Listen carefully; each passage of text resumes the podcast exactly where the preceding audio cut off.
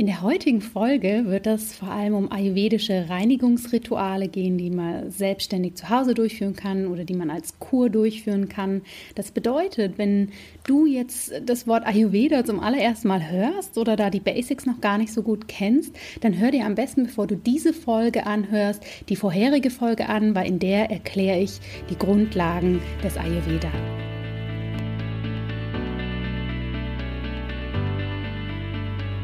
Hallo und herzlich willkommen bei In Good Health, deinem Podcast für einfach gesundes Leben mit Dr. Jana Scharfenberg.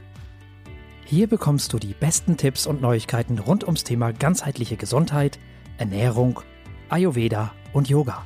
Lass dich durch Experteninterviews inspirieren, lerne das Beste für deine Gesundheit und genieß diese Episode.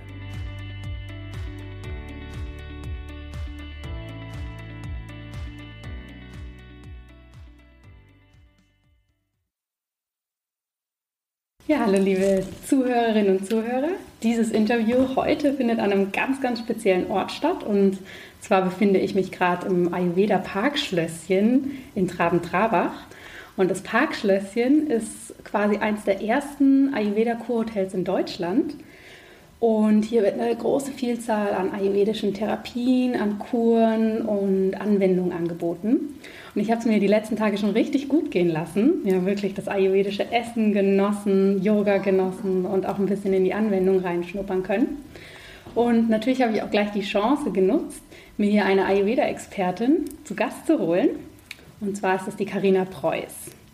Die Karina ist hier im Haus die Junior General Managerin und ist eigentlich mit dem Hotel aufgewachsen, ja, weil es schon sehr, sehr lange im Familienbesitz ist. Ähm, zudem ist sie Hatha Vinyasa Yoga-Lehrerin, schreibt für verschiedene Blogs, ist auf vielen Vorträgen zu finden und hat eine ganz, ganz große Passion für Ayurveda und einen ganzheitlichen, gesunden Lebensstil. Hallo, liebe Karina, herzlich willkommen, schön, dass du da bist. Ja, danke, liebe Jana, dass ähm, ich die Gelegenheit bekomme, deinen Podcast äh, zu bereichern. Vielen lieben Dank und schön, dass du da bist. Möchtest du dich denn gern selber nochmal für unsere Zuhörer vorstellen, was du da alles so machst? Ich habe sicher die Hälfte vergessen.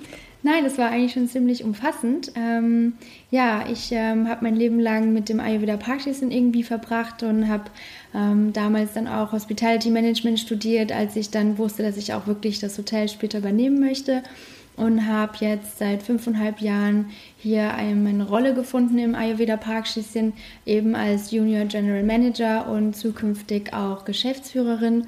Ich will jetzt übernehmen, den mhm. Posten hat meine Mutter zurzeit immer noch und ähm, Genau, so bleibt sozusagen das Ayurveda Parkschießen im Familienbesitz und ich freue mich sehr über diese Aufgabe, bin sehr glücklich, einfach weil eben, wie du schon gesagt hast, das auch meine wirkliche Passion ist, Ayurveda und ähm, all das, was wir den Menschen hier mitgeben können, an Gesundheitsgefühl, an Wohlbefinden, an neuer Energie und gleichzeitig noch an Lifestyle-Coaching sozusagen, an, an Tipps, an, an Lebensführungs, ähm, ja, ja, Tipps sozusagen, das, das macht mir total viel Spaß und mhm. ähm, ich liebe einfach den Umgang mit den Gästen und dass die sich ja hier so Bombe füllen und letztendlich so glücklich wieder nach Hause fahren. Das macht Spaß, ja. Super. Und du bist ja dann quasi wirklich, Ayurveda wurde dir ja eigentlich in die Wiege gelegt. Ja? Deine Eltern leben das wahrscheinlich schon ziemlich lange, aber es ist ja immer noch ein Unterschied ähm, zwischen dem, wenn es einem vorgelebt wird und wie man es dann selber erfährt. Wie, hast du so einen Punkt in deinem Leben, wo du gemerkt hast, ja, das ist genau deins? Wie bist ja. du denn da für dich persönlich zugekommen? Also damals schon fing das so an, äh, als dann das Ayurveda Praxisen quasi in meine Familie einzog oder meine Eltern sich das ausgedacht haben, dass sie dieses Hotel eröffnen möchten, ähm, dass sie dann gelernt haben von den hiesigen äh, oder den damaligen Ayurveda-Doktoren, dass wir zum Beispiel kein Eis direkt nach dem Essen essen sollen, da die Verdauungskraft dann behindert wird oder sozusagen beeinträchtigt wird. Ähm, ich habe zum Beispiel dann ganz oft da gesessen und sagt, Mama, ich will jetzt aber Eis. Ich war ja noch ein Kind damals und es hieß, nein, das kriegst du nie wieder nach dem Essen. Und das war irgendwie damals auch so ein kleiner Kampf. Auch das Essen hier, ähm, das war immer schon so Gourmet und so unglaublich lecker. Ähm, aber als Kind habe ich das natürlich überhaupt nicht verstehen können, mhm. warum wir auf einmal mit so viel Gewürzen essen sollen und vegetarisch. Ähm, heute bin ich Veganerin, aber damals war ich eben ganz normales fleischessendes Kind. Und ähm, ja, bei diesem tollen leckeren Essen haben die mir tatsächlich früher Würstchen hier reingeschmuggelt und äh, Tiefkühlpizzen und so Sachen, weil ich als Kind unbedingt darauf bestanden habe. Und habe dem Chefkoch immer gesagt, meine Mama kocht viel besser als du. Das hat er gar nicht verstehen wollen. Naja, und später dann war ich äh, eben in der Schweiz für mein Hotelstudium. Mhm. Und da habe ich als Nebenfach Ernährung gewählt, einfach nur, weil ich dachte, ich hatte Bio-Leistung im Gymnasium, das äh, wird wahrscheinlich so nebenbei laufen, brauche ich nicht oft hingehen, das ist so ein schneller Haken an diesem Kurs. Mhm. Ähm, ja, und habe dann gar nicht mit gerechnet, dass äh, ich schon im ersten Kurs oder ja, beim äh, der ersten Lecture gemerkt habe, wie unglaublich mich das begeistert, das Thema. Und ich äh, habe wirklich keine einzige Stunde verpasst dann am Endeffekt, war irgendwie die Lieblingsschülerin von der damaligen Ernährungsprofessorin und äh, mein Manuskript liegt heute noch in der Bibliothek von der Uni und äh, sie erzählt allen irgendwie immer von mir und wir sind heute Freunde geworden. Ach schön. Und da habe ich wirklich gemerkt, so wow, dieses Thema interessiert mich so mhm. arg und ging dann hierher nach der Uni ins Pragschlösschen und mich direkt total in die Lehre eingefuchst. Also da habe ich mich dann erst so richtig tief damit beschäftigt. Ähm, und ja, das war jetzt vor fünfeinhalb Jahren und seitdem will ich nichts anderes mehr machen. Äh, wenn ich irgendwie auch privat was lese, dann ist das Ayurveda, Spiritualität oder, oder Ernährungsbücher, nichts anderes und ähm, mache ganz viel Kurse neben der Arbeit. Teilweise natürlich ist das auch hier integriert, mhm. lerne sehr viel von unseren Doktoren. Ähm, ja, und das ist eine unglaubliche Bereicherung für mein Leben. Also es hat sich auch in meinem Alltag oder auch in meinem Körperbewusstsein, meinem Körperwohlbefinden, meinem Energielevel so viel getan nochmal mhm. seit dem bewussten ayurvedischen Leben. Ähm, ja, ich bin so dankbar dafür. Das ist also wirklich etwas, wie du gesagt hast, das wurde mir in die Wiege gelegt und ich bin so froh. Ich wusste ja damals gar nicht, was für ein Glück ich habe. Schön, also ihr könnt die Karina jetzt nicht sehen, aber die Augen glänzen, während sie berichtet. Richtig, richtig schön. Und jetzt ist es ja so, im Ayurveda wird ja so den reinigen Prozessen, diesen ganzen Ritualen, ähm, ausleitenden Verfahren ja ein riesengroßer Stellenwert zugemessen. Warum mhm. ist das denn so? Warum ist das so wichtig im Ayurveda? Ja, wir sammeln ja letztendlich über den Tag, über die Wochen, über die Monate, über die Jahre sehr viele ähm, Toxine aus der Umwelt sozusagen in unserem Körper. Das heißt einmal durch die Luft, die ja heute leider immer verpesteter ist, ne? ähm, über das Trinkwasser, das irgendwie ja immer mehr Toxine, immer mehr Chemikalien aufweist, über das Essen, gerade wenn es nicht biologisch ist, dann ähm, sind da extrem viele Chemikalien drin, Pestizide und so weiter und so fort.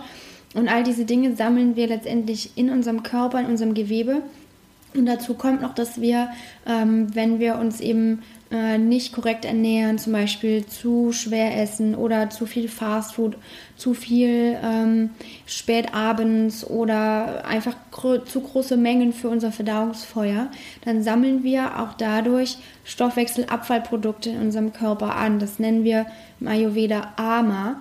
Und ähm, das hängt letztendlich am Anfang erst noch nur in unserem Verdauungstrakt Später jedoch gehen diese AMA, also diese unverdauten Stoffwechselabfallprodukte oder Stoffwechselabfallpartikel, äh, gehen irgendwann tiefer in unsere Zellen und in unsere tieferen Gewebsschichten rein und ähm, die sitzen da ziemlich fest. Also die kriegt man dann äh, den Großteil davon kriegt man nicht über die normalen Ausscheidungsfunktionen wieder aus dem Körper raus.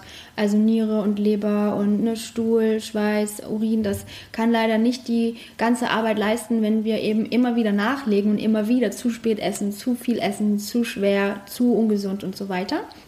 Und über die Jahre ähm, kann man dann auch merken, dass gerade dieses angehäufte Ama im Körper zusammen vielleicht dann noch mit diesen Umwelttoxinen auch Krankheitsherde werden können ähm, und letztendlich viele Krankheitsprozesse auch mit anfeuern oder anfachen.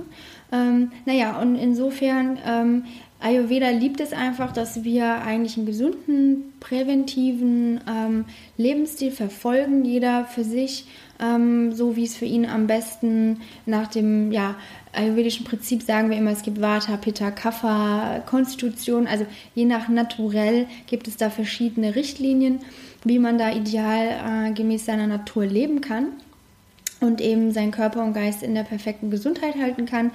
Wenn wir das aber nicht tun und sich eben doch sehr viel Ama im Körper äh, ansammelt, dann liebt Ayurveda es, dass wir jeden Tag so ein klein bisschen nachhelfen und am liebsten den Morgen vor allem dafür nutzen, um schon ähm, ja, relativ viel aus dem Körper rauszureinigen und dann umso gestärkt in den Tag hinein zu starten.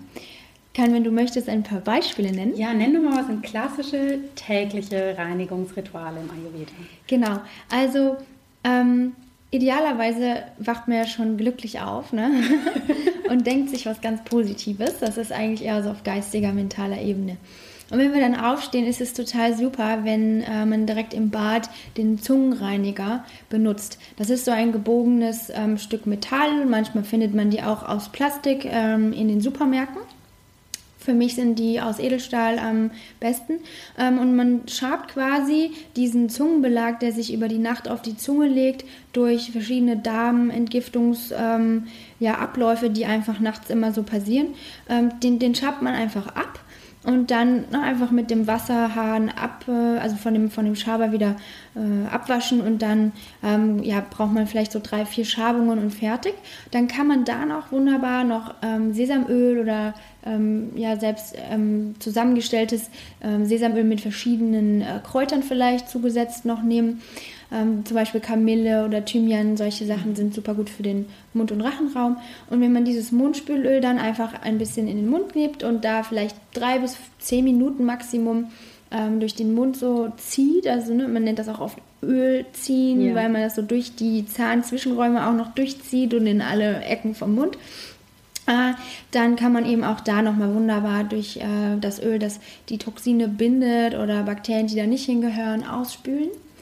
Ähm, das dann, verändert sich ja auch richtig, ne? Wenn ja. man das ausspuckt, das äh, sieht ganz, ganz anders aus, das Öl. Genau, genau. Also man sieht wirklich, was man da abträgt und ja, was man da rausholt. Das ist sehr spannend. Und man sieht auch, wenn man abends zum Beispiel feiern war und sagt, ich habe da jetzt auch irgendwie super spät gegessen und Alkohol getrunken und weiß nicht was, vielleicht irgendwie dann zwei Stunden nach äh, dem Essen dann noch schlafen gegangen oder so und das hat sich nicht richtig fertig verdaut, dann sieht man, wie der Zungenbelag viel stärker mhm. ist als mhm. an normalen Tagen.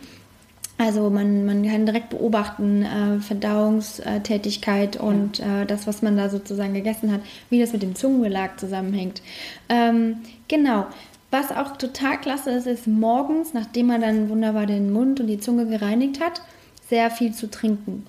Ähm, ne, wenn wir nachts geschlafen haben, haben wir um die 8, 9 Stunden vielleicht nichts mehr zu uns genommen an Getränken.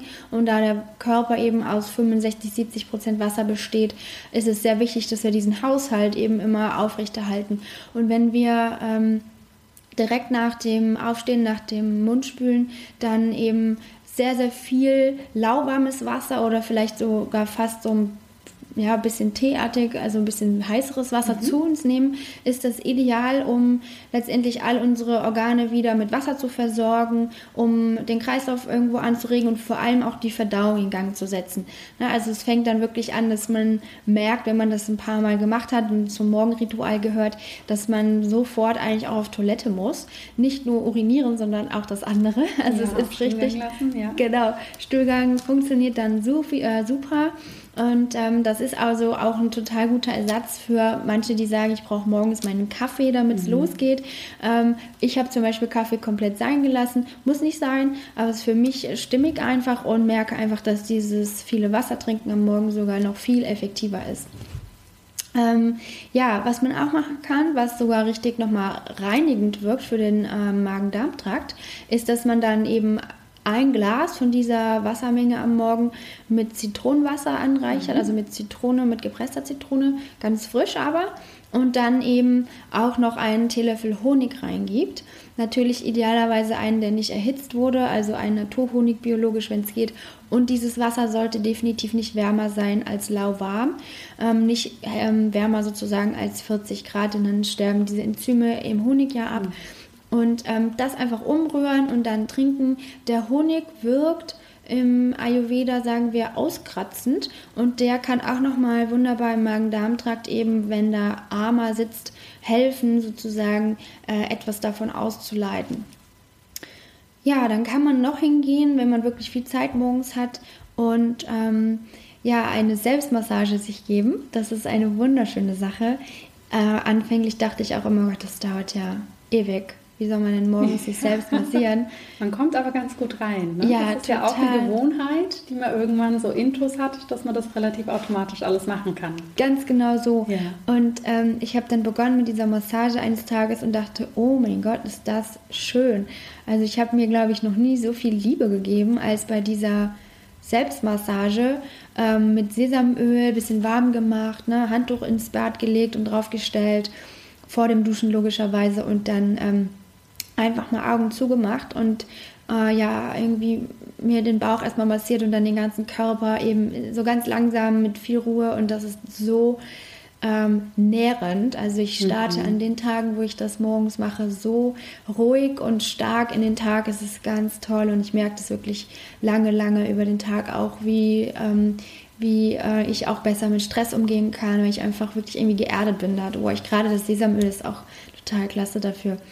Ähm, genau, und noch toller natürlich, wenn man dann drauf noch äh, Asana-Praxis mit anschließend Pranayama und Meditation ähm, äh, ja, das sozusagen auch noch schafft am Morgen, denn das reinigt letztendlich natürlich einmal noch ganz feinstofflich die Energiekanäle, öffnet die, damit alles äh, im Körper auch auf feinstofflicher Ebene gut laufen kann und vor allem der Geist wird gereinigt mhm. und geklärt, konzentriert, sozusagen in Ruhe gebracht und gleichzeitig äh, auf eine ganz spezielle Art und Weise wacher. Mhm. Und das ist etwas, was ich wirklich liebe. Also ähm, mit einer Morgenmeditation den Tag zu starten, das ist bombastisch. Und ähm, das ist eben eine Sache, wo ich wirklich sagen kann, versucht das, alle, die jetzt zuhören, denn äh, diese Klarheit und diese Ruhe ist wirklich ganz, ganz wertvoll. Und, und ja, diese Morgenmeditationen sind also für mich sozusagen fast noch das Allerwichtigste und Nachhaltigste. Ähm, ja, dieses geistige Reinigen, das ist wirklich was ganz Tolles. Ja, das kann ich nur so äh, unterstützen. Also ich bin ja auch ein großer Fan der Morgenroutine mit all diesen Aspekten, die Karina gesagt hat. Manchmal eben ist ein bisschen länger Zeit, manchmal nicht so viel, aber das ist ja auch das Schöne im Ayurveda. Man kann es ja so anpassen. Ja, es gibt genau. ja keine strikten Regeln, 10 Minuten das, 15 Minuten das, sondern einfach mhm. so, wie es passt. Ganz genau. Diese Morgenroutine oder diese täglichen Reinigungsrituale, die sind ja vor allem vorbeugend. Mhm. Ja, jetzt hast du ja das Ama schon angesprochen. Ama ist ja ein Sanskritwort und bedeutet eben Gift ähnlich. Mhm. Wie merke ich denn, dass ich dieses Ama in mir trage? Gibt es da gewisse Anzeichen für? Da gibt es Anzeichen für einmal, wenn man einen, ähm, ja, der Zungenbelag letztendlich, wenn der relativ dick ist oder vielleicht teilweise nimmt er auch Farben an. Ja, da kann man dann als Ayurveda-Experte oder als Ayurveda-Mediziner genau sehen, wo äh, dieses Ama sich gerade gehäuft hat im Körper oder was es letztendlich gerade ähm, ja, sozusagen noch anfacht vielleicht an zukünftigen Imbalancen oder vielleicht sogar Krankheitsherden. Ähm, man kann auch einfach das daran merken, dass man irgendwie energielos ist oder der Körper nicht mehr das leistet, was der Geist eigentlich möchte, wo man hin möchte. Man einfach irgendwie merkt, man ist schwer, man ist müder, man hat vielleicht sogar auch weniger Hunger oder sehr oft Völlegefühl nach dem Essen oder auch vielleicht sogar Blähungen nach dem Essen. Ähm, das sind alles Anzeichen, die darauf äh, Schlüsse geben können, dass da eben doch Ama im Körper äh, angehäuft ist. Und ähm, ja, da sollte man definitiv am idealsten dann mal zu Jana fahren und sich untersuchen lassen und schauen, wo es vielleicht gerade, ähm, ja, wo man vielleicht Reinigung äh, ja, sozusagen anordnen könnte oder ja, irgendwie vielleicht ja. eine Reinigung machen könnte. Da gibt es verschiedene Sorten auch. Und ja, letztendlich, je nachdem, wo das Arma jetzt gerade sich so richtig angehäuft hat, muss man einfach schauen, wie kriege ich das da wieder raus. Mhm. Mhm. Das stimmt. Und eben neben diesen täglichen Ritualen ja, gibt es dann eben auch mehrtägige oder sogar mehrwöchige Kuren, die sich mhm. auch mit diesen Reinigungsverfahren beschäftigen, ja, die ja auch alle so diesen Anspruch haben, letztendlich irgendwann dieses Ama zu reinigen, die feinstofflichen Kanäle wieder zu säubern mhm. und uns wieder in unsere eigene Balance zurückzuführen. Und ja, so die Königsdisziplin im Ayurveda ist da sicher die Panchakarma-Kur. Ja. Das ist ja so ein Begriff, den man häufig hört. Man hört von vielen Leuten, ach, ich bin jetzt in Indien, ich mache eine Kur und ja. viele haben ja so das Gefühl, oh, es ist ein Wellness-Programm und sind mhm. dann doch ganz überrascht, ja, wenn sie das beginnen, ja. dass das doch sehr, sehr tiefgehend ist. Kannst mhm. du uns denn beschreiben, was eine Panchakarma-Kur ist? Denn die ist ja auch ein großer Bestandteil bei euch hier im Parkschlösschen, oder? Genau. Ja, wir haben damals, als mein Vater seine erste Panchakarma-Kur durch Zufall gemacht hat, ähm, die Idee bekommen, dass wir das Parkschließen eröffnen, eigentlich nur für Panchakarma-Kuren. Heute ähm, haben wir natürlich auch Kurzprogramme, weil einfach viele sich erstmal das anschauen möchten, ob sie das Hotel mögen, äh, bevor sie dann eins, zwei oder eher auch am liebsten noch drei Wochen hierher kommen und eben so ein tiefes Detox-Programm durchlaufen. Ne? Mhm. Ähm, Panchakarma heißt übersetzt eigentlich aus dem Sanskrit ähm, fünf Methoden oder fünf Handlungen und gemeint sind fünf Ausleitungsmethoden. Äh, ähm, und diese Panchakarma-Kur dient dafür, um dieses festsitzende oder die, dieses Ama, diese Stoffwechselabfallprodukte und Toxine eben aus den tiefen Geweben wieder rauszuholen. Ähm, und das ähm, braucht eben so seine Zeit, es braucht seinen längeren Prozess. Die sind da über Jahre reingewandert mhm. und das kann man nicht irgendwie durch ein bisschen äh, drei Tage nichts essen oder ein bisschen Juice fasten oder ein bisschen, ja. äh, ich weiß nicht, ähm, naja, ein bisschen Abführmittel oder so wieder rausholen. Mhm. Ja? Letztendlich ähm, gibt es eigentlich drei Phasen in der Panchakarma-Herangehensweise. Ähm, und zwar die erste Phase ähm, ist die Vorbereitungsphase. Das heißt, der Körper wird darauf vorbereitet, dieses Ama loszulassen und ähm, aus den tiefen Geweben mittels verschiedener Detox-Getränke und ganz oft wird da auch eben dieses berühmte Ghee eingesetzt, das eben wunderbar dazu dient, tief in die Zellen einzudringen und dieses Ama zu binden. Ähm, aber es gibt auch pflanzliche Produkte, die wir einsetzen können. Und da wird eben ganz viel verabreicht über mehrere Tage, meistens am Morgen auf nüchternen Magen, über eben eine Zeit lang bis hin zu vielleicht einer Woche. Ähm, und dann werden diese AMA-Partikel sozusagen Schritt für Schritt wieder zurück in den Verdauungstrakt gebracht wo sie dann in der zweiten Phase ausgeleitet werden. Mhm. Und diese Ausleitungen, ähm, ja, ist der, die wichtigste Ausleitung ist natürlich dann als allererstes mal, dass der ähm, Magen-Darm-Trakt gereinigt wird von diesem Ama, was da jetzt eben wieder gesammelt wurde. Und ähm, da haben wir meistens einen Abführtag äh, mit drin. Das ist eben eine Ausleitungsvariante dieser fünf. Dann haben wir als aller, allerwichtigsten Bestandteil der Panchakarma-Kur Einläufe. Hört sich immer sehr erschreckend an für die meisten, die das mhm. noch nie mhm. gemacht haben. Aber diese Einläufe sind auch gerade ähm, im Ayurveda sehr sanft gegeben. Also sie werden auf Darmwärme ähm, erhitzt, sodass man das oft gar nicht spürt mhm. und sind so, so sanft, ohne Druck gegeben, ähm, dass ähm, ja, man manchmal gar nicht mitbekommt, dass die sozusagen schon sogar verabreicht sind. Mhm. Und ähm, die da gibt es zwei verschiedene Sorten von Einläufen. Einmal nährende auf Ölbasis, die also den Darm, den Dickdarm ähm, sozusagen einmal so richtig schon auskleiden und letztendlich auch ähm, da nochmal wie so ein Öl oder eine gute nährende Creme auf die Haut so einfach nochmal ja, nähren und geschmeidig machen. Und dann gibt es eben einen ausleitenden, einen richtig reinigenden Einlauf, der ähm, auf Wasserbasis ist mit Salz und verschiedenen Kräuterabkochungen und ähm, klein bisschen Öl auch. Und dann äh, dient es dazu, dass eben auch alles Mögliche, was sich da im Dickdarm noch angesammelt hat, was vielleicht sogar in irgendwelchen Zotten noch festhängt, festklebt, mhm. was auch so beim Stuhlgang nicht immer rausgehen möchte, ähm, dass das richtig rausgereinigt wird. Und ähm, ja, alleine nach dieser Reinigung, nach diesen zwei Karmas, zwei äh, Reinigungsmethoden, fühlen sich die meisten schon total clean von innen. Das ist total mhm. schön zu beobachten und das Feedback kriegen wir sehr oft. Ähm, und dann gibt es ja noch drei weitere, ähm, also Karmas, drei weitere von diesen Ausleitungsverfahren. Eins ist noch Nasya, das ist eine Reinigung der Nasennebenhöhlen sozusagen und des Kopfbereiches, also da, wo sozusagen der Schleim sich ansetzt. Ähm, bei dem einen oder anderen, ne, manche haben da ihre, Schwerpunkt, äh, ihre, ihre Schwachpunkte ähm, und haben eben sehr oft äh, Nasennebenhöhlenverstopfungen mhm. oder Entzündungen und solche Sachen. Und da ist eben wunderbar, wenn wir diesen Bereich durch Massagen und durch ähm, ja, Kompressen, also Hitze, wie heißt es, Hitze, äh, Hitzeauflage Hitzeauflage, ja. genau, danke. Ja. Ähm, und auch natürlich dann letztendlich durch bestimmte Öle, die das dort lösen, ähm, ausleiten können oder behandeln können. Und dann gibt es noch ein Ausleitungsverfahren, das heißt ähm, Aderlass oder Blutablassen oder einfach letztendlich, ähm, wenn etwas äh, verunreinigtes Blut da ist, dass man das sozusagen ja einfach rauslaufen lässt oder ganz klassisch macht man das auch mit Blutegeln. Mhm. Habt ihr welche hier im Haus? Nein, leider in Deutschland. Äh, wir haben natürlich äh, welche haben wollen am Anfang, aber in Deutschland müssten wir die leider jedes Mal umbringen, nachdem die Blut gesaugt haben.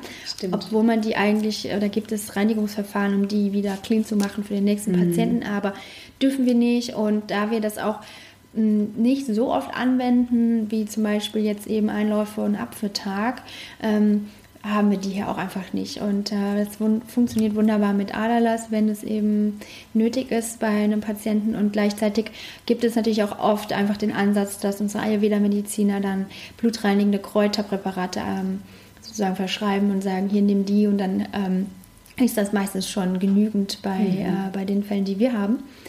Und ähm, das letzte Karma, ganz klassisch ist eigentlich das erste, wenn man äh, alle fünf sozusagen durchmachen würde, ähm, ist therapeutisches Übergeben. Das äh, dient sozusagen, wenn man Asthma hat oder richtige Probleme mit zu viel Schleim in den Lungen, ähm, dann kann man sozusagen diese Dinge auch äh, ja, ausleiten. Das äh, braucht eine sehr lange Vorbereitungszeit und ähm, ja, gibt es hier eigentlich in Europa sagen wir mal, wird es gar nicht so oft angewendet. Und ähm, die wichtigsten sind, wie gesagt, eigentlich die Reinigung des Verdauungstraktes, denn äh, ernähren tun wir Menschen uns eigentlich durchschnittlich dreimal am Tag und da basieren auch die meisten Fehler oder sagen wir mal, die meisten Krankheiten sind auch ernährungsbedingt und mhm. da ist am meisten auch zu reinigen und zu richten. Letztendlich, um den, äh, ja, die fortwährende Gesundheit auch wieder aufrechtzuerhalten oder eben wieder auf ein neues Boost zu bringen. Ja, absolut. Und ich meine, unser Verdauungstrakt ist ja auch der Bereich im Körper, der direkt mit der Umwelt in Kontakt steht. Ja. Ja, da gibt es ja keine Schranke vorher, die das irgendwie reinigt oder verändert, sondern ja. das macht ja tatsächlich der Magen-Darm-Trakt. Das ist ja eine riesen, riesen Leistung, ja. die der da in jeder Minute eigentlich vollbringt. Total. Mein äh, Ayurveda-Lehrer hat mal gesagt, dass der äh, Magen-Darm-Trakt eigentlich noch außerhalb des Körpers zu sehen ist, denn na, wenn wir den Mund öffnen und unten theoretisch ist es auch irgendwo auf, ja, das ist eigentlich außerhalb des Körpers und es ist erst im Körper oder man kann erst von im Körper sprechen, wenn man eben in die tiefen Zellenebenen reingeht oder über die Kapillaren dann letztendlich in mhm. den Geweben landet. Also insofern, das fand ich einen ganz interessanten Ansatz und wie du sagst, das filtert gar nichts. Ja, der Mund hat ja kein, keine diese, wir haben diese Fische, die haben solche Kiemen oder sowas und die filtern noch, aber wir nicht. Genau. Und wie lange dauert hier im Schnitt so eine Panchakarma-Kur? Also man kann eine sehr kompakte Art von Panchakarma-Kur machen in zehn Tagen. Ähm, idealerweise kommt man natürlich aber zwei Wochen, das sind vier Tage länger, die sich aber sehr, sehr mhm. auszahlen. Man spürt wirklich einen, einen immensen äh, Unterschied nochmal zwischen den 10 und 14 Tagen. Mehr als nur diese vier Tage einzeln jetzt vielleicht äh, ja. tun könnten. Und ähm, dann kann man natürlich gerne auch für drei Wochen kommen oder noch länger. Je nachdem, ähm, wie der Mensch zu uns kommt, wie verunreinigt er ist oder was für einen mhm. Lebensstil der natürlich vorher gepflegt hat, ähm, ist das halt auch teilweise zwei, mit zwei Wochen genügend. Ähm, in manchen Fällen sagen unsere Ayurveda-Mediziner aber auch direkt, okay, da brauchen wir gar nicht anfangen. Und dann nehmen sie sich lieber nochmal richtig lange Zeit und ja. kommen länger. Ähm, ja, gerade wenn irgendwie chronische Krankheiten oder sowas vorliegen, dann gibt es auch oft Fälle, wo wir übrigens auch einfach absagen müssen, wo wir sagen, sie mhm. sind akut in keinem Zustand, der stabil genug ist, um eine Panchakarma-Kur durchzuführen. Denn das ist kein Walk in the Park. Es ist eine anstrengende Reinigung. Und äh, das äh, ja, bedarf einer gewissen Energie und Stabilität und man kann auch nicht in einem akuten Krankheitszustand äh, zu uns mhm. kommen. alleine wenn man erkältet ist, dann ist das mhm. too much für den Körper. Ja? Dann ja. soll der sich um die Erkältung kümmern, das regeln, wieder in Balance bringen. Das macht da das Immunsystem eigentlich schon fast alleine. Und dann letztendlich äh, können wir so richtig gut sagen, okay, jetzt sind Sie wieder stabil genug, kommen Sie her ja. und wir legen los. Ne? Es löst ja wahrscheinlich seelisch auch relativ oh, viel. Ja. Ne? Jeder, der auch in einer anderen Form vielleicht schon mal gefastet hat mhm. oder so eine Reinigung vorgenommen hat, das ist ja immer auf allen Ebenen sehr ansprechend. Total, da sagst du was. Also ähm, bei uns sind die Gäste eben über die gesamte Kurzzeit meistens nur im Haus. Da gehen vielleicht, ja, vielleicht sind die 5% ihres Aufenthalts Maximum draußen und laufen mal irgendwie durch den Wald oder durch äh, unser Örtchen. Aber die sind eigentlich immer hier und wir kriegen gerade mhm. in den ersten Tagen mit, wie viel ähm, auch an Emotionen, die in den Geweben irgendwie gespeichert sind, die wir ja jetzt halt irgendwie da lösen und da passiert ja so viel tiefgreifend mhm. und zirkuliert auch so mhm. viel an diesen Giftstoffen im Körper. Das ist einmal A, anstrengend für die.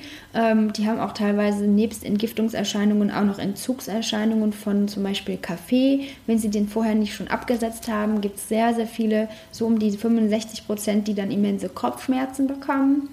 Dann kommen eben Entzug, äh, Entgiftungserscheinungen dazu, wie dass manche äh, Rückenschmerzen haben können oder Kopfschmerzen oder einfach immense Müdigkeit haben, was ja schön ist. Hier dürfen sie auch schlafen, so viel sie wollen. Ähm, oder, oder, oder. Und dann kommt eben noch, wie du schon gesagt hast, dazu, dass äh, eben tiefe Dinge dann auch einfach emotional, mental hochkommen. Ähm, vielleicht sogar auch noch kleine Dinge, die oder, oder alte ähm, Themen, die irgendwo noch nicht ganz verarbeitet waren, ähm, die vielleicht auch irgendwie traumatisch mit, mit irgendwelchen Körpergeschichten zusammengehangen mhm. haben, die dann irgendwie gelöst und hochgebracht werden. Es kommt alles an die Oberfläche und wird halt ausgereinigt und da gehen manche auch durch, durch Heultage durch, ja gerade ja. die Frauen, die ist mir auch passiert, also ganz, ganz normal, das dass man hier normal. in einem Tief hängt teilweise, vor allem in den ersten Tagen eben, wo wir diese Detox-Getränke verabreichen und eben alles zirkuliert. Und dann äh, ja, gibt es auch manchmal Leute, die sich, gerade wenn Paare kommen, also 70 Prozent kommen alleine, was eigentlich ganz gut ist. Mhm. Es kommen auch Paare und die keifen sich manchmal echt an und wissen nicht warum. Oder ähm, sind wirklich moody und wollen gar nichts vom anderen hören oder so. Manche buchen sich auch einfach ein zweites Zimmer dann. Ähm, ja, das kommt wirklich alles vor und wir beobachten das wir sind da Gott sei Dank natürlich drauf trainiert und das ganze Team weiß, wie man damit umgehen kann. Und ähm, ist ganz schön, weil wir fragen immer nur, an welchem Tag sind Sie denn heute? Ja. Und wenn die sagen, an dem und dem, sagen wir, alles gut, übermorgen ist alles vorbei erstmal, da fühlen sie sich schon mal ein bisschen besser, dann geht es ja. los mit dem zweiten Teil, mit den Ausleitungen, warten Sie mal ab und dann sind die auch beruhigt, ne, ja, weil wir einfach gut. wissen und ihnen sagen können, es ist ganz normal, dass sie sich jetzt so fühlen. Ne? Ist auch wichtig, dass man da aufgefangen wird und ich habe auch das Gefühl, dass das hier ganz gut mhm. ähm, funktioniert. Gibt's denn, macht man denn diese Panchakarma-Kur eher präventiv im Idealfall oder gibt es so gewisse Krankheitsbilder, ähm, wo man das eher macht. Ich meine, in der westlichen Welt ist es ja meistens so, man macht ja erst was, wenn wirklich die Zipperlein keine Zipperlein mehr sind, sondern wirklich ausgewachsene Symptome. Mhm. Ja, also im Ayurveda ist es so, dass ähm, zu diesem präventiven, gesunden Lebensstil auch die regelmäßige Panchakarma-Kur gehört. Also am liebsten sieht die ayurvedische Lehre es so, dass wir das generell einfach alle paar Jahre oder ab einem gewissen Alter auch jährlich machen, damit wir gar nicht erst so krank werden und so viel Arme ansammeln. Aber wie du schon sagst, die meisten Menschen denken so ja gar nicht und haben eben diese, diese gesunde Lebenseinstellung beziehungsweise hm, die Einstellung, so ein gesundes Leben zu führen, präventiv äh, zu handeln, äh, gar nicht. Das heißt, die meisten, die hierher kommen oder generell Ayurveda-Kuren machen, haben natürlich irgendwie schon Symptome, die sie mitbringen. Sei es nur in den ersten Stadien, ich habe irgendwie ständig Rückenschmerzen, ständig Blasenschwäche oder äh, chronische Kopfschmerzen, mhm. Bis hin zu Burnout, äh, was auch immer, Bluthochdruck ganz viel, ganz viel natürlich auch an äh, ja, Übergewicht, was auch immer, ja. Äh, Diabetes, you name it. Alles ist irgendwie immer wieder mal da. Und ähm, Ayurveda funktioniert oder beziehungsweise die Panchakarma-Kur funktioniert gerade eben auch äh, bei chronischen Leiden und eben äh, diesen ganzen Symptomen so wunderbar, weil wir natürlich äh, genau nachvollziehen können, ähm, dadurch, dass der Mensch in all seinen verschiedenen Arten, äh, je nach Person eben, so falsch und nicht gemäß seines Naturells oder der Natur gelebt hat, woher dann sozusagen die Ansammlungen von Ama oder eben auch einfach der Krankheitsverlauf kommt. Und wir können genau nachvollziehen, wieso es dazu gekommen ist, dass der jetzt in. ABC-Zustand ist. Und ähm, das können wir dann eben ganz gezielt durch die Panchakarma-Kur angehen und sagen, okay, ähm, die verschiedenen Entgiftungsgetränke, die dann verabreicht werden, sind genau darauf auch zugestimmt. Der eine zum Beispiel übersäuert, bekommt er mehr das. Hat der andere zu viel Hitze im Körper, bekommt er eher dieses Gie. Hat der andere einfach zu viel Trägheitsschwere, Übergewicht im Körper, bekommt er vielleicht dies und das als Vorbereitung. Also das wird immer genau angepasst und wir können mhm. eben ganz individuell hingehen und diese Dinge aus dem dem Körper rausschaffen, damit eine Basis gelegt wird, um dann äh, übrigens in der dritten Phase, über die wir noch gar nicht gesprochen haben, den Körper dann so richtig ähm, wieder aufzubauen. Mhm. Ja, also nach dieser Reinigungsphase ähm, kann man dann die Schwachstellen, die jeder Körper mit sich bringt, ähm, durch Prädispositionen vielleicht aus der Genetik, gleichzeitig aber auch einfach durch äh, selbst angeeignete Gewohnheiten oder sagen wir Prädispositionen von Schwachstellen, die man letztendlich sich irgendwie über die Jahre vielleicht selber gebaut hat. Ähm, ähm, die können wir dann wirklich wunderbar angehen in diesem gereinigten Zustand vom Körper und stärken, wieder aufpäppeln und vielleicht sogar so weit bringen, dass diese Organe oder Organsysteme am Endeffekt gar nicht mehr eine Schwachstelle sind im Körper mhm. und gar nicht mehr so anfällig sind äh, beim ersten Stress äh, oder was auch immer direkt wieder eben ein Zimperlein zu sein. Und ähm, ja, das ist wirklich, es, es äh, wirkt irgendwie Wunder. Also ich äh, liebe das immer wieder zu beobachten und die Leute sind wirklich so dankbar, wenn sie, bis kam letztens ein Mann, der hat zehn Jahre lang nicht schwitzen können. Mhm. Und der war bei der Abreise hier vorne, war zwei Wochen da und stand an der Rezeption und sagt, gucken Sie, ich kann schwitzen, das ist so toll. Und ich so, ja, ich sehe es. Mhm. Und er sagt, ja, Sie wissen ja gar nicht, ich konnte zehn Jahre nicht schwitzen. Das ist so ein Segen, mhm. weil jetzt funktioniert das wieder. Und ne, wir denken alle, oh Gott, schwitzen, wie nervig, man riecht ja. vielleicht. Aber das ist eine Körperfunktion. Ein sehr ja. wichtige, ne? Ja. Genau. Der war so glücklich darüber, dass das wieder funktioniert und war halt vorher bei ganz vielen ja, schulmedizinischen Ärzten und hat es einfach nicht hinbekommen. Und dann einfach diese tiefe Reinigung der Gewebe, flups, ist es einfach wieder gelaufen. Ne? Also, und all solche Sachen erleben wir ständig. Das ist wirklich ähm, wunderschön zu sehen. Und insofern auch bei solchen richtigen tiefgreifenden Problemen mhm. ähm, ist die Panchakarma-Kur oft vonnöten. Und ähm, eben wird auch oft als Basis genommen, zum Beispiel auch wenn wir abnehmen möchten oder sowas, wenn jemand wirklich sagt, ich will jetzt, was ich, vielleicht mehr als jetzt zwei, drei Kilochen nach Weihnachten, darüber sprechen wir nicht. Das ist halt auch dann gut, aber generell einfach sehr viel abnehmen, sehr ähm, stark sozusagen Übergewicht da ist, dann äh, kann man wunderbar hingehen und diese Panchakarma-Kur als ersten Step sehen, der tief reinigt und auch einfach den Metabolismus wieder richtig in Gang setzt. Und dann als zweite Phase kann man sagen, jetzt zu Hause können Sie wunderbar Ihre Ernährung umstellen. Ja, die Tipps kriegt man natürlich immer vom Ayurveda-Mediziner mit, weil mhm. der einen nicht gehen lässt, ohne dass man genau weiß, wie man es eigentlich richtig machen sollte. Ja, gemäß super. des Naturells, das man so hat halt. Ne? Mhm. Und ähm, genau, und da können eben auch, in egal welchem Fall, aber jetzt hier zurück zum Beispiel, ähm, des Übergewichts die, die Menschen so einmal richtig endlich verstehen, warum zum Beispiel auch äh, Diäten, die sie eingehalten haben, gar nicht so gegriffen haben. Mhm. Ähm, und, und wie sie letztendlich wirklich ihrer Verdauung helfen können, wie es auch mit den Tageszeiten zusammenhängt und eben mit den täglichen Ritualen, die sie so machen können, ähm, wie sie da wirklich auch nachhaltig, auch langfristig sozusagen das abnehmen können, was sie möchten und trotzdem aber dabei nicht hungern und sich eigentlich von Tag zu Tag wirklich wohler fühlen mhm. ähm, und einfach auch wirklich sehen, wie sie mit, mit richtig guter Ernährung ähm, ja schon ganz viel machen können, ohne eben, wie gesagt, dabei zu denken, jetzt muss ich mir alles abschwatzen, was ich eigentlich mag. Ja. Na, das ist schon eigentlich echt schön, denn im Ayurveda ist dieses Freudeprinzip auch immer ganz wichtig. Ja. Ja. Na, dass es einem wohltut, dass es einem schmeckt, dass es lecker ausschaut, dass man auch Freude auch am Essen hat. Das ist, Der Genuss. Ne? Genuss ist total hochgeschrieben. Und wie du sagst, es ist ein Lebensstil und es ist keine Kur kurzfristige Diät. Mhm. Ihr habt das ja auch so schön hier im Programm, alles wirkt, alles ist Ayurveda und genau. letztendlich ist das auch so. Ja. Und eben wie du sagst, ein Kopfschmerz ist nicht immer gleich ein Kopfschmerz. Also es ja. gibt nicht für zwei Symptome den gleichen Behandlungsweg. Das finde ich genau. ganz toll, dass das im Ayurveda so individuell ist und ja. dass ihr das hier auch so umsetzt. Das ist wirklich schön.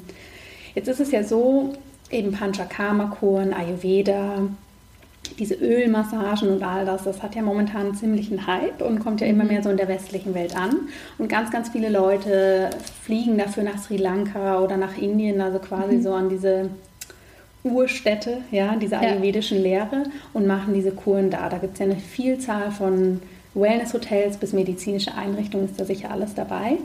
Und eben ihr seid so eine der wenigen, die das hier in Deutschland wirklich in diesem umfassenden Konzept in, ja, in der Heimat quasi anbieten. Was siehst du denn da für Vorteile? Warum macht es das Sinn, dass man das eher zu Hause macht? Also zu Hause meine ich jetzt Deutschland oder mhm. Europa, ähm, statt da so in die Ferne zu fliegen?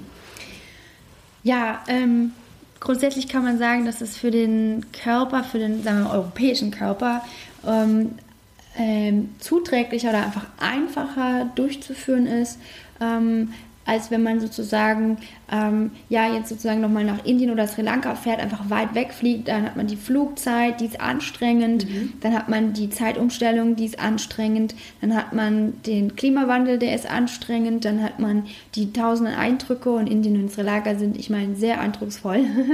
Äh, und ähm, man will auch viel sehen ne? Ähm, und irgendwie erleben und einfach kurz auch die Kultur kennenlernen. Ja. Dann äh, äh, was also letztendlich auch viel Kraft bedeutet, dann ist es auch noch so, dass man dann in so einer Kur eben so viel ähm, Energie braucht, um diesen Reinigungsprozess durchzuführen, ähm, dass all diese Sachen zusammen für viele Körper einfach zu anstrengend sein können. Also wenn man jetzt zum Beispiel nach Indien und Sri Lanka fliegt, und direkt am nächsten Tag anfängt mit so einer Kur, dann äh, mag das für den einen oder anderen zu anstrengend sein. Mhm.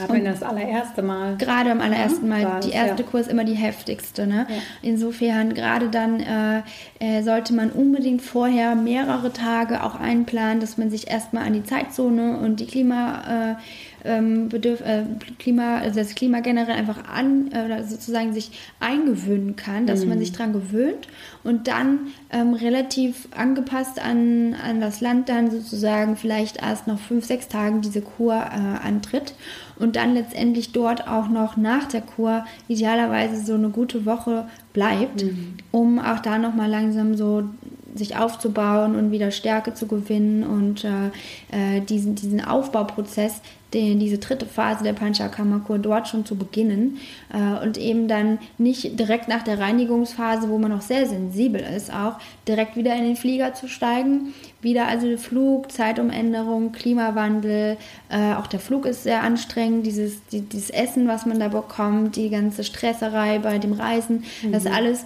ähm, ist nicht so ideal, wenn man das sofort nach einer Ayurveda-Kur äh, dann eben auch durchleben muss. Und das alles erspart man sich natürlich, wenn man hier in Deutschland ähm, oder in Europa bleibt. Heißt, ähm, wenn wir jetzt gerade als Deutsche in Deutschland einfach ins Auto steigen und sagen, wir brauchen nur zwei, drei oder auch fünf Stunden Autofahrt, haben vielleicht den ganzen Tag eingeplant, ne, müssen nicht irgendwie einen Flug äh, erreichen, sondern wissen, dass wir irgendwann halt in dem Hotel einfach einchecken können. Es ist sehr viel entspannter dann versteht man natürlich hier auch, das kommt noch dazu, man versteht natürlich hier auch einfach jeden, mhm. äh, ne, weil einfach auf der einen Sprache über seine Körperbefinden zu sprechen, gerade wenn man sowas noch nie gemacht hat, ist sehr viel einfacher als dann auf Englisch und manchmal versteht man das indische Englisch auch nicht beim ersten Indienaufenthalt. Ähm, äh, so erfahrungsgemäß braucht man da eine Weile, bis man da the hang of it hat. Ne? Ähm, genau, und ähm, dann äh, kommt man halt hier an, man hat eben das gleiche Klima, man hat eben die gleiche Zeitzone. Der Körper kann sich also voll und ganz darauf einstellen, jetzt einfach auf Loslassen und Reinigen äh, umzuschalten, als dann noch so viel mit diesen anderen äh, Bedingungen da sozusagen sich rumschlagen zu müssen. Und gleichzeitig hat man hier auch weniger man läuft weniger Gefahr, hier Kultururlaub machen zu wollen. Mhm. Wenn man jetzt zum Beispiel eben als Deutscher hierher kommt, denkt man sich vielleicht höchstens noch, oh, guck mal, an der Mosel war ich noch nie. Also jetzt hier im Beispiel Parkschlösschen. An der Mosel war ich noch nie, das ist aber hübsch. Ja, dann fährt man vielleicht hier ein bisschen hoch und runter, wenn man gerade mal Nachmittag frei hat oder mietet sich ein Fahrrad oder macht eine kleine Bootstour. Aber das war es auch schon. Also man, man hat nicht das Gefühl, man verpasst was, weil man dann eben zwei, drei Wochen im Resort äh, festhängt und eigentlich der Körper es gar nicht hergibt, rauszugehen, äh, mhm. sondern eben im Bett bleiben will oder ganz ruhig sich in die Hängematte legen will oder vielleicht einfach nur mal beim Buchlesen einschlafen möchte äh, oder eben auch ständig in den Massagen dann äh, ähm, ja, man ist ja jeden Tag in den Ölmassagen und dass man danach auch sagt, ich möchte auch wirklich einfach nachruhen, solange ich möchte, ohne dass ich denke, ich muss jetzt raus und noch äh, da in Indien zum Beispiel die Elefantentour oder den äh, Palmenhain besuchen mhm. oder fünf Tempel noch drumherum äh, anschauen. Man hat einfach dieses Bedürfnis dann nicht jetzt irgendwie sozusagen noch das Land und die Leute kennenzulernen, weil man kennt das halt hier. Ne? Man, ja. man läuft also nicht Gefahr, ähm, zu sehr den Körper noch extra zu belasten. Mhm. Ja, und ich glaube, da neigen wir ja gerade in der westlichen Welt sehr dazu, wenn ich da schon mal hinfliege, dann will ich alles sehen. Also ich weiß das auch noch von meinen Zeiten in Indien, dass ich auch nach ein, zwei Wochen immer gemerkt habe, wow, stopp, es geht nicht alles zeitgleich, es geht nicht Panchakarma zeitgleich mit irgendwelchen Ausflügen oder Yogalehrer, Weiterbildung mit dem und dem. Also genau. das finde ich, find ich wichtige Sachen, die du da sagst. Ja. Auf jeden Fall. Ich sehe das auch so und ähm, ich, ich habe auch schon eine Kur in Indien gemacht und mhm. es war ähm, sehr bereichernd und ich war wirklich insgesamt viereinhalb Wochen dort und ähm, es ist auch so, ähm, ich werde es definitiv wieder machen. Also ich werde definitiv mhm. irgendwann nochmal in den und Sri Lanka eine Kur machen alle paar Jahre möchte ich es einfach auch mal woanders ausprobieren, ja? ja. Und einfach auch mal schauen, was kann man da noch, äh, ja, noch lernen von denen, einfach so, ähm, einfach auch vergleichen. Ich finde es ganz spannend, als ich eben dort war, habe ich gesehen, wir machen das wirklich richtig, richtig authentisch, äh, was mhm. ich eh vorher nicht bezweifelt habe, aber ich habe wirklich gesehen, ähm, dass äh, es da keinerlei Zweifel gibt mehr jetzt dran für schön. mich, auch in der eigenen Erfahrung. Das fand ich sehr schön und ähm, ja, es war wirklich ganz toll in Indien das zu machen. Und gleichzeitig bin ich aber auch froh, genau aus den genannten Gründen, dass ich es jetzt die meiste Zeit dann doch wieder hier mache, mhm. weil es war für mich auch als Ayurveda-Experte, als dass ich genau wusste, wie bereite ich mich vor, was muss ich danach machen, worauf achte ich trotzdem war es für mich anstrengend, ja. Und mhm. ähm, auch, ne, was ich dir gestern schon mal erzählt hatte, die Klimaanlage, äh, die hat mich ähm, auch sehr oder hat mir sehr zu schaffen gemacht. Ähm, auf Sri Lanka jetzt oder in, ah, in Indien? Indien? Ja. Genau. Ja. Und ähm, ne, weil man, man fährt darüber, da ist bei uns Winter. Da ist die schönste Zeit in Indien, in Sri Lanka, sonst hält man es von der Hitze auch eigentlich kaum aus. Und ich war da dann im, äh, im April, Anfang April vor zwei Jahren. Und letztendlich war das noch die Zeit, die eigentlich so als Reisezeit gilt, gerade so zu Ende, wo man noch reisen kann in Indien. Aber es war gerade dann so heiß und ähm, diese ganze Klimaanlage, die ging nicht ausschalten, weil man hat es nicht ausgehalten. Aber ähm, ich habe gemerkt, es tut mir überhaupt nicht gut und ich bin sogar fast mhm. ein bisschen krank geworden und äh, war letztendlich ähm, eine Lehre für mich, dass ich wirklich darauf achte, wenn ich nach Indien fliege, dafür wirklich wirklich vorher, nachher diese Zeit, wie schon gesagt, aber auch, dass ich sage, ich fliege November, Dezember, Januar, maximal noch Februar. Mhm. Und, ähm, und schaue einfach, dass ich diese Klimaanlagengeschichten da vielleicht noch irgendwie vermeiden kann. Denn, ja. Also ich reagiere da sehr empfindlich drauf und ich glaube, wir in Deutschland, die sind das ja gar nicht gewöhnt. Ne? Ja, nicht. Ja. Eben, das ja. ist, da muss man, muss man einfach dran denken. Ja, also es sind wichtige Punkte. Das heißt, man kann es quasi da machen, wo man ein gutes Bauchgefühl hat, aber es genau. sind einfach zusätzliche Aspekte, die man dann noch mit bedenken sollte. Unbedingt, ja. Viele, viele Infos. Vielen Dank schon mal an der Stelle. Möchtest du, ich habe zum Abschluss immer noch so fünf Fragen, die sind dann eher wieder so ein bisschen persönlicher. Ja, möchtest du aber vorher zum Thema noch irgendwas abschließend sagen, was ich jetzt nicht gefragt habe oder was für dich nur ein bisschen zu kurz gekommen ist?